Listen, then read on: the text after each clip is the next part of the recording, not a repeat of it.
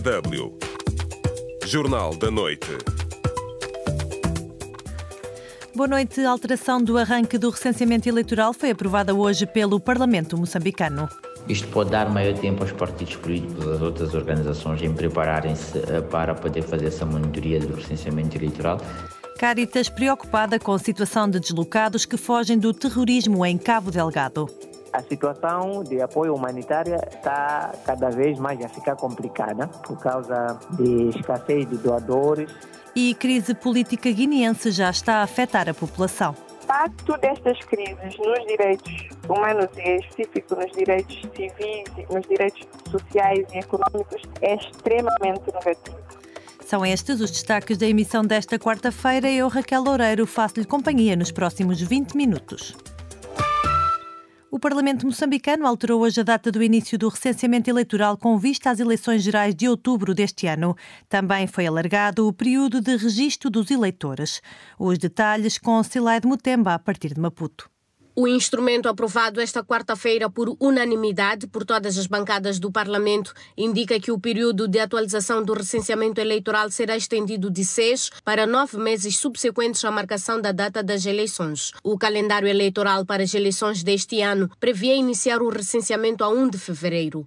O documento foi proposto pela bancada maioritária Frelimo, o partido no poder, que considera que o atual calendário da realização do recenseamento eleitoral coincide com a época chuvosa daí a necessidade de alteração das datas. O porta-voz da bancada da Frelimo, Feliz Silvia, justificou que, por se tratar da época chuvosa, poderiam surgir constrangimentos no processo eleitoral. Caso as alterações propostas não sejam aprovadas, a apresentação de candidaturas será realizada tomando em consideração os mandatos de referência do último processo eleitoral, situação não muito ideal. Entretanto, o porta-voz da bancada parlamentar do maior partido da oposição, Arnamo, Arnaldo Chalaua, referiu que a sua bancada já teria alertado sobre a inviabilidade das datas do recenseamento eleitoral inicialmente propostas. A bancada parlamentar da Arnamo, vezes sem conta na sessão ordinária, havia colocado essa questão de forma tempestiva e não foi valorada. E como consequência, viu-se que havia razão já o MDM, a segunda maior força da oposição, entende que há uma série de questões por rever no âmbito do pacote eleitoral 2024. A bancada parlamentar do MDM está eh, a trabalhar noutros temas importantes eh, que dizem respeito a todo o pacote eleitoral e as nossas propostas estarão depositadas na Assembleia da República para que sejam objeto de discussão eh, na sessão ordinária, portanto, que se avizinha. E o analista Wilker Dias disse à DW que esta mudança mudança vai permitir maior organização, quer para os órgãos eleitorais, quer para os partidos políticos. Isto pode dar maior tempo aos partidos políticos, às outras organizações em prepararem-se eh, para poder fazer essa monitoria do recenseamento eleitoral e também ao próprio órgão eh, eleitoral de verificar o que é que está bom, o que é que não está bom e principalmente medidas que podem ser adotadas, principalmente na província de Cabo Delgado, em que passa por situações de terrorismo. Com esta alteração, a Comissão Nacional de Eleições deverá propor ao Conselho de Ministros uma nova data do recenseamento eleitoral no contexto da realização das eleições gerais deste ano. De Maputo para DW, Slide Mutemba. E queremos também saber a sua opinião. Hoje perguntamos como é que avalia a alteração da data do recenseamento eleitoral em Moçambique. Rafik Yariu escreve no nosso Facebook que, na sua opinião, o Parlamento agiu melhor porque muitos cidadãos não iam conseguir recensear-se no período da chuva. Mais comentários como este à frente nesta emissão. Pode responder à pergunta do dia no Facebook da DW África. facebook.com barra DW Português. Estamos à espera das suas reações.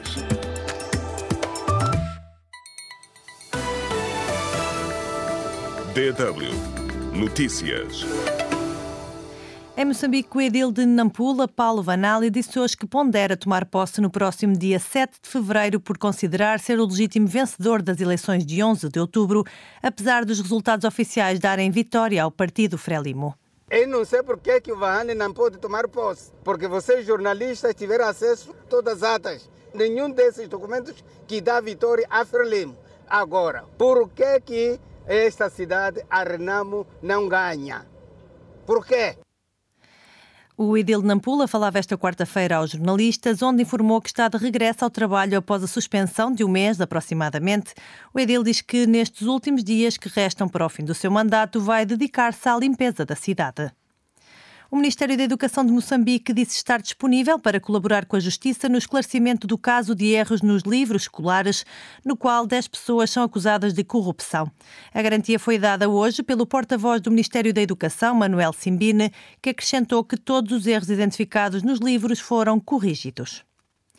O movimento de estudantes angolanos lamenta hoje que Angola não cumpra os protocolos internacionais de educação e deixe sem acesso à educação entre 7 a 8 milhões de crianças por ano. Num comunicado divulgado a propósito do Dia Internacional da Educação, o movimento de estudantes assinala a data com enorme tristeza e insatisfação.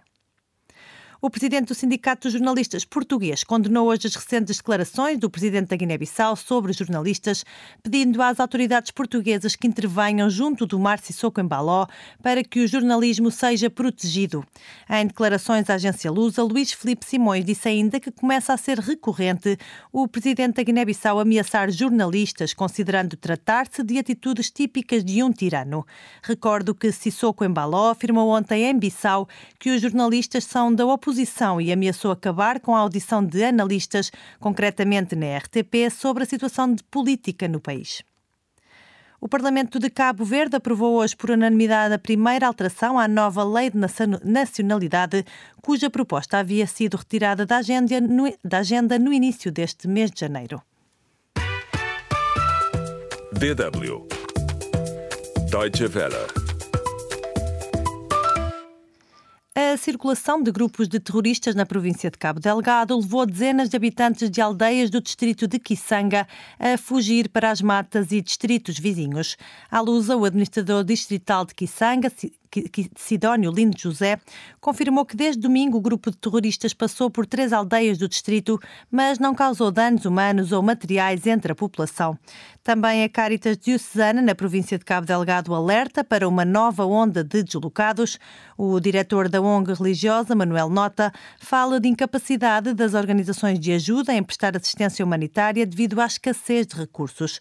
Manuel Nota defende também a urgência em apoiar as vítimas do terrorismo, que muito tempo estiveram deslocadas, mas que conseguiram voltar a casa nas regiões onde há segurança houve muitas deslocações de pessoas que estavam mesmo a fugir esses ataques. Significa que há pessoas que tinham regressado às suas zonas de origem, que sofreram novos ataques e que estão concentradas na vila distrital de Macomia? Não só Macomia, como algumas foram para Moidumbi, em centros de reassentamento. As pessoas fugiram das aldeias e foram para os centros de reassentamentos criados em Macomia e em Moidumbi. E estes novos deslocados, será que estão a receber neste momento o apoio humanitário? A situação de apoio humanitário está cada vez mais a ficar complicada por causa de escassez de doadores. Para nós, por exemplo, como Caritas, estamos com muito poucos doadores e neste momento que estou lhe falando, estamos a implementar três projetos que vão terminar nos próximos meses, não mais de agosto.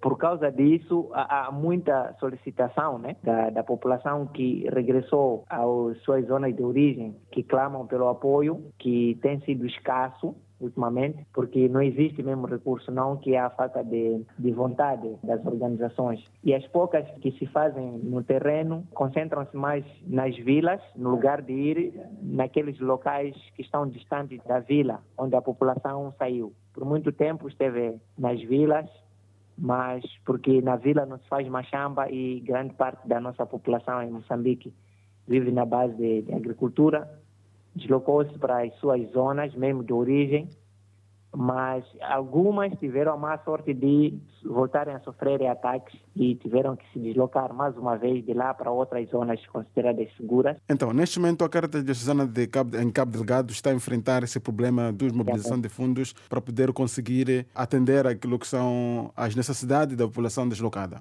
Exato. E neste momento, o que é que está a se fazer de modo a que se possa ultrapassar essa situação? Nós temos algumas propostas que submetemos a vários doadores que têm feito a chamada de propostas. Portanto, submetemos no ano passado, mas até agora ainda não tivemos o, o feedback. Por aquilo que olha em termos da situação, de evoluir da situação, ainda é preciso uma, digamos, assistência redobrada às famílias afetadas pelo terrorismo. O desafio atual, na verdade, é mesmo a reconstrução, tentar criar resiliência na, nas populações que voltaram, porque grande parte daquela população que estava em situação deslocada já retornou, mas estão a passar muitas necessidades lá. As propostas que nós submetemos era mesmo para ir atender essas pessoas lá no local de, de regresso, onde eles retornaram. Né? Esse aqui é o grande desafio da, das organizações, porque é, a população está mesmo a precisar. Ouvimos Manuel Nota, diretor da Caritas Diocesana na província moçambicana de Cabo Delgado, numa entrevista conduzida por Delfim Anacleto. Na Guiné-Bissau, a paralisação ou o funcionamento duvidoso, duvidoso dos órgãos de soberania já está a afetar a população. A vice-presidente da Liga Guineense dos Direitos Humanos, Claudine Viegas, fala no aumento da insegurança alimentar, conflitos laborais nos setores da educação e saúde e ainda da limitação do atual governo em adotar medidas para resolver a situação por carência da legitimidade. Em entrevista à DW, Claudina Viegas começa por citar exemplos.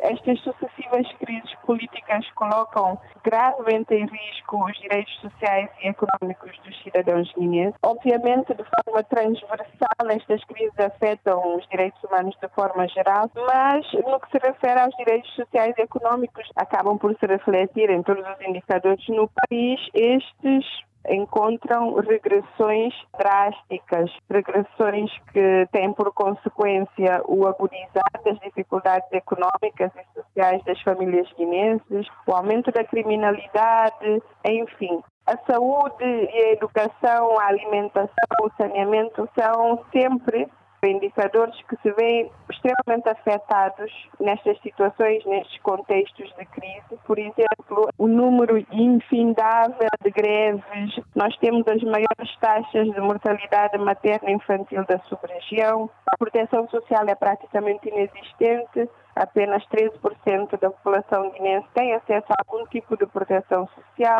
50% dos jovens encontram-se no desemprego, nós temos questões de insegurança alimentar. Então, todos esses indicadores demonstram que o impacto destas crises nos direitos humanos e em específico nos direitos civis, nos direitos sociais e econômicos é extremamente negativo. Mas atualmente, com toda esta crise, como é que está o setor da educação e da saúde também? Se tem alguma greve programada ou não? Nós tivemos uma greve programada há duas semanas na, no setor da saúde. O, o Hospital Simão Mendes teve alguma paragem, mas a greve acabou por não se fazer sentir tanto em todo o país porque não houve muita aderência. Esta situação política afeta o investimento nacional ou estrangeiro e em razão da falta de legitimidade democrática que agora temos presente. Atualmente, como é que está o preço dos produtos da primeira necessidade no mercado? Apesar de ter havido uma, uma comunicação do governo, indicar algum deste novo governo, indicar algum algum debate para rever a situação, o fato é que com esta crise os produtos aumentaram em razão da especulação dos operadores econômicos, o que obviamente vem de novo aumentar as dificuldades das famílias guineenses. Eu acredito que é necessário uma resposta concertada dada pelos guineenses, mas obviamente em cooperação com os nossos parceiros de desenvolvimento não só de forma a enfrentar as consequências da crise para as famílias guineenses, mas de forma a orientar e a estruturar a resposta sempre embasada a nível legal e constitucional. Esta foi uma entrevista com Claudina Viegas, vice-presidente da Liga Guineense dos Direitos Humanos, conduzida por Jariato Baldé. DW Notícias. A chefe da diplomacia alemã iniciou hoje uma visita à África Oriental, durante a qual pretende apelar ao aumento da pressão sobre as partes em conflito no Sudão para que negociem a paz. Durante a viagem de vários dias, Annalena Baerbock viajará também para o Djibouti, onde vai discutir a crise no, Mar Vermelho, segue depois para o Quênia e o Sudão do Sul. O presidente do Egito acusou hoje Israel de dificultar a entrada de ajuda humanitária na faixa de Gaza. O objetivo, disse Abdel Fattah al-Sisi, é pressionar o Hamas a libertar os reféns israelitas detidos. O presidente do Egito frisou que a passagem fronteiriça de Rafah, que liga a faixa de Gaza ao Sinai, está aberta 24 horas, 7 dias por semana e culpou Israel pelos atrasos no acesso à ajuda humanitária. Entretanto, o Tribunal Internacional de Justiça, a mais alta instância judicial da ONU, anunciou que vai pronunciar-se na próxima sexta-feira sobre as medidas urgentes exigidas pela África do Sul, que acusa Israel de genocídio dos palestinianos na faixa de Gaza. A Guiné-Bissau e o Quênia subscreveram uma declaração conjunta de 24 países, publicada hoje em apoio aos ataques lançados pelo Reino Unido e os Estados Unidos aos rebeldes Houthis no Iêmen. Os signatários alegam que os ataques de segunda-feira demonstraram a determinação partilhada de defender os direitos e liberdades da navegação neste troço. Milhares de pessoas reuniram-se hoje na capital económica da Tanzânia, Dar es Salaam, para protestar contra três projetos de reforma eleitoral. A manifestação foi convocada pelo principal partido da oposição, Chadema. Trata-se da maior manifestação a ter lugar no país desde que a presidente Samia Suluhu Hassan levantou em janeiro de 2023 a proibição de manifestações políticas da oposição decretada ainda no anterior governo um avião russo que transportava 65 militares ucranianos eh, para uma troca de prisioneiros despenhou-se hoje na região de Belgorod, próximo da fronteira com a Ucrânia. Este anúncio foi feito pelo Ministério da Defesa da Rússia, que acusa o exército ucraniano de ter abatido o avião.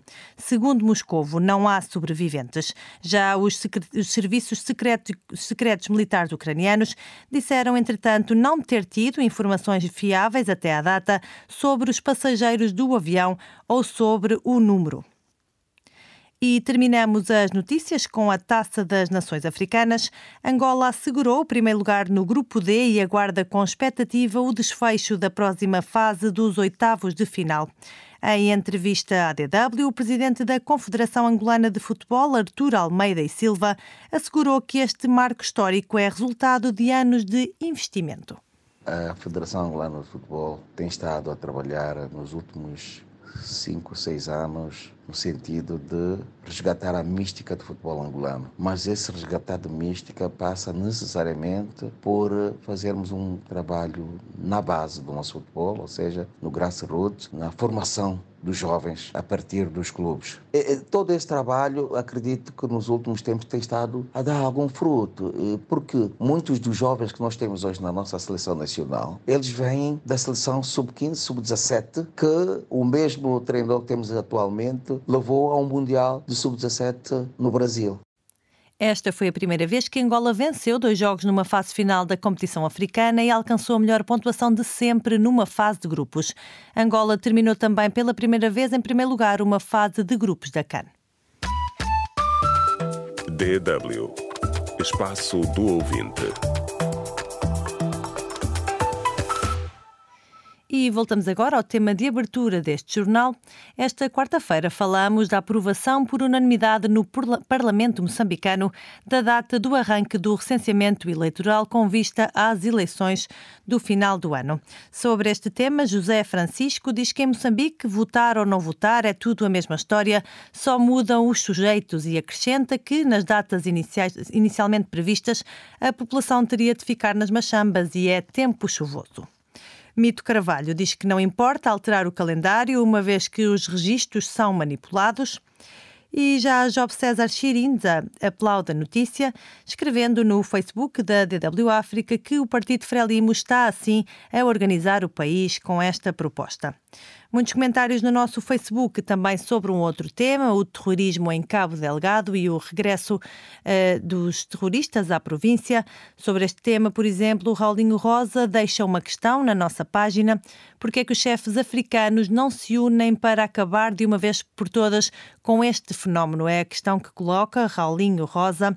Também Nildo Abreu escreve sobre o mesmo tema e diz no nosso Facebook que acabou a campanha eleitoral e o terrorismo está de volta. É uma constatação que faz este nosso ouvinte.